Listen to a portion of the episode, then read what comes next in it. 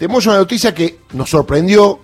Estamos en contacto con Teresa Estrella, directora nacional de control de enfermedades transmisibles del Ministerio de Salud de la Nación, porque llega el momento, atención, uno dice tercer refuerzo y muchos dicen tercer refuerzo es el que tiene dos y le ponen un refuerzo más, que decir que no se la puso. No, no, no, no.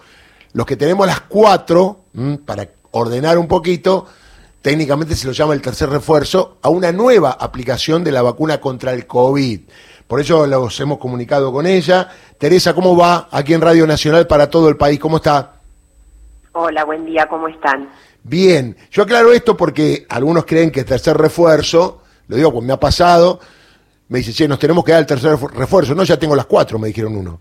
No, no es así, ¿no? Es, es la quinta sería de alguna manera, ¿no? Claro. El, punto importante aquí es em, recordar que eh, eh, la vacuna COVID tiene lo que nosotros denominamos un esquema primario. Esto significa primera y segunda dosis en determinada población y primera, segunda y una dosis adicional para aquellas personas que mayores de 50 recibieron Sinopharm o toda aquella persona que tiene una condición de riesgo, un inmunocompromiso, recibió tres dosis, independientemente de la vacuna, digamos, una diferente, una vacuna diferente a, a Sinopharm. Eso componía lo que nosotros denominamos el esquema primario. Correcto. Luego venían los refuerzos. Hasta aquí teníamos dos refuerzos aplicados que es esa cuarta dosis o cuatro, cuatro dosis de las que usted, ustedes mencionan eh, correctamente porque se refiere al primer grupo que, que, mencioné.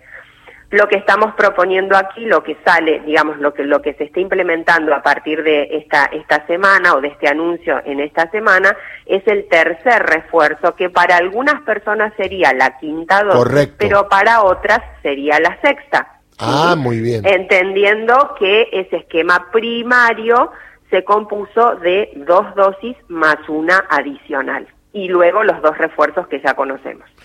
Eh, de manera que por eso intentamos hablar de refuerzos, que de hecho lo son, y este sería el tercer refuerzo. Habida cuenta de que en abril, en el mes de abril de este año, es cuando se implementa el segundo refuerzo, ya pasaron seis meses, ya pasaron seis meses de que hay personas que ya cumplieron con esto, por supuesto que hay muchas otras que deben completar el primero, el segundo refuerzo, claramente la cobertura vacunal ha ido modificándose a lo largo del tiempo en la medida en que, digamos, fueron fue modificándose el escenario epidemiológico, las vacunas fueron cambiando la historia de la pandemia en términos de mortalidad y por supuesto la pérdida de percepción de riesgo en la comunidad está, con lo cual hay mucho por trabajar todavía con primera y segunda dosis, eh, perdón, perdón, primero y segundo refuerzo. Correcto. Sin embargo, es pertinente la implementación del tercero habida cuenta de la evidencia que va surgiendo, de las decisiones que se van tomando en otras, en otras regiones del mundo, en función de la, de, digamos, de los escenarios epidemiológicos que van apareciendo en diferentes regiones del mundo. Eh, doctora, buen día, ¿cómo le va? Eh, buen día. ¿cómo, para, ¿Para qué edades están recomendados este, este refuerzo? Como, como siempre, la priorización y la categorización de los grupos, entonces ahí eh, la, en primera instancia comenzamos a trabajar con personas mayores de 50 años, donde empieza a aumentar ese riesgo en función de lo que conocimos el primer año de la pandemia y toda persona, eh, todo, todo adulto eh, mayor de 18 que, que tenga un factor de riesgo o esté comprendido en, dentro de los factores de riesgo que están identificados para recibir la vacuna COVID. Seguramente van a empezar un montón de preguntas porque estamos acostumbrados a esto. Por ejemplo, la, el tercer refuerzo, eh, ¿le puede tocar cualquier vacuna a una persona? Hoy, hoy por hoy las vacunas disponibles con las que estamos trabajando son las vacunas de RNA, que son las que se encuentran disponibles en, en, los vacunatorios y en reserva para ser distribuidas. De manera que cualquiera de las dos que, que tenemos digamos, en, en, en plaza, son aplicables para, para esta condición o para esta situación de, de, refuerzo. Esas dos son Pfizer y ¿cuál es la otra? Moderna y Pfizer. Y entiendo que lo que vamos a estar, digamos, trabajando mayormente es Pfizer por, por de acuerdo a la disponibilidad que se tiene. el mayor número de vacunas disponibles corresponde a esta, eh, a esta eh, vacuna, este nombre. Mucha gente está escuchando y dice, ¿cómo será? ¿Será como era antes? Te convocan a través de el celular y te dicen, señor, está a disposición su tercer refuerzo, digo, en, cada uno de los lugares, en Cava, en Provincia de Buenos Aires, ¿será así? Eso va a depender de cada una de las jurisdicciones y de la organización. Es un comentario muy, muy pertinente, muy importante, porque si ustedes recuerdan, en un inicio era todo ordenado, ya, eh, digamos, el, el, el anotarse, el inscribirse, el aguardar el turno, el aguardar el, el llamado telefónico de mensajito convocando a la vacunación. Verdaderamente en el 2022 lo que sucedió fue esa transición para institucionalizar mm, las vacunas de COVID. Esto significa para introducirlas en, la organización habitual de los servicios de salud, de manera que en muchos lugares y, entonces aquí es donde uno apela a la recomendación de la, a la población averiguar en su lugar de residencia qué es lo que sucede en relación a esto, porque en muchos lugares esos dispositivos digamos, enormes de, de, vacunación, esos centros exclusivos de vacunación de COVID, se han ido reconvirtiendo y se han ido trasladando. En algunos lugares se ha ido, digamos, desarmando para montarlos dentro de la estructura de los servicios de salud como una vacuna más.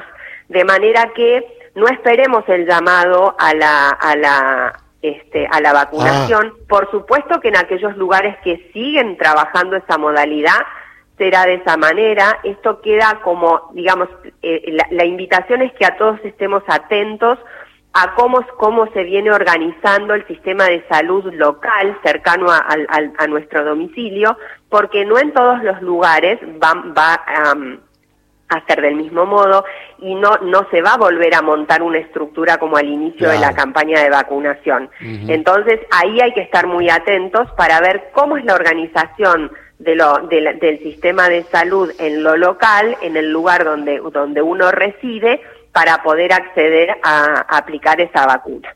Está muy bien. Y teóricamente, eh, por ejemplo, voy a poner un caso particular. Yo tengo una Sputnik 3 moderna y ahora me viene la Pfizer. Por ejemplo, no pasa nada. Está perfecto. Está perfecto. Eh, estamos hablando de una, de, de, de una, dos, de cuatro vacunas eh, con un esquema primario de dos dosis y dos refuerzos. Entiendo de esta manera, con lo cual ahora tocaría el tercer refuerzo. Lo que hay que ver aquí es de acuerdo al lugar de su domicilio, cómo ha venido eh, o, cómo accedió a las vacunas anteriores y asegurarse de que sea de la misma manera o si cambió, adaptar a la, a la nueva modalidad. ¿Y saben, de acuerdo a la gente que tiene que vacunarse o poner el tercer refuerzo, ¿Cuánta gente hay en el país? ¿Tiene algún cálculo de personas? Sí, hay una estimación, pasa que lo que hay que mirar es que también es necesario reforzar primero y segunda, ah, segundo refuerzo, ah. coberturas. Entonces, hay una estimación de las, de las personas que hay que vacunar, pero también hay otra estimación de vacunas que, que, que, antes deben acceder, es decir, esa Pfizer que uno, eh, digamos, dice, tengo que asistir aplicarme el, quinto, la quinta dosis o el tercer refuerzo, y, y, resulta que no, todavía no me puse la, el primero. Entonces, claramente esa vacuna se va a aplicar, pero se va a, eh, digamos, se va, eh, va a impactar en la cobertura de la, del refuerzo anterior, no de este. Entonces, eh, es, es, importante eh, en este momento donde tenemos una baja circulación viral de, de, acuerdo a lo que registra la vigilancia epidemiológica y atentos a que no es no es estacional y que verdaderamente todavía hay como una incertidumbre en referido a esto, a cómo se va a comportar y viendo cómo, cómo está sucediendo en el, en el hemisferio norte, donde empiezan a aumentar los casos y aumenta la internación y aumenta la complicación y la internación en la terapia. Entonces, en vistas de todo esto y a cuenta de que ya pasaron más de seis meses, eh, es importante poder trabajar en esto, en, en aplicar el refuerzo que corresponda. Aquella población que todavía no aplicó el primero o el segundo refuerzo, hacerlo para luego acceder a, a, este y aquellas que ya tienen cuatro o cinco dosis, depende del esquema primario, accedan a este tercer refuerzo porque seguramente en muchas personas que han adherido y que, que, han aplicado las vacunas de manera oportuna, ya transcurrieron esos seis meses de tiempo del que hablábamos al inicio. Y tenemos que acostumbrarnos a esto, ¿no? Esta va a ser nuestra forma de acá en adelante. Cada seis meses nos vamos a tener que estar vacunando y vamos a tener que tener un refuerzo. Eh, esto lo seguramente sea así eh, uno está, eh, digamos, se está viendo que la modalidad probablemente se parezca a la de antigripal. En la, en la, en la periodicidad todavía no lo sabemos, pero en esto de, de estar reforzando, habida cuenta de que el virus tiene un comportamiento, si se quiere, similar, en términos de, de, variantes, de mutación, y entonces uno va a tener que estar atento en ese sentido y probablemente este sea, esta sea la modalidad. De, periódicamente habrá que determinar ese periodo de tiempo, estemos aplicando un refuerzo de vacunas COVID. Muy bien, la última, eh, 120 días se habla de la última que uno se puso, si pasan más días hay que estar tranquilo, no hay que esperar que se disponga cuándo te van a vacunar.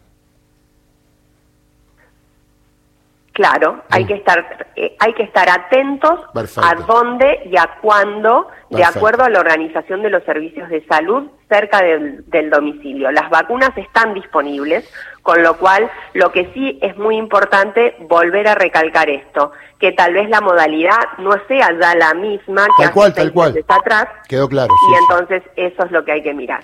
Teresa, muchas gracias, ha sido muy clara, ¿eh? Muchas gracias a ustedes. Teresa Estrella, directora nacional de control de enfermedades transmisibles del Ministerio de Salud de la Nación.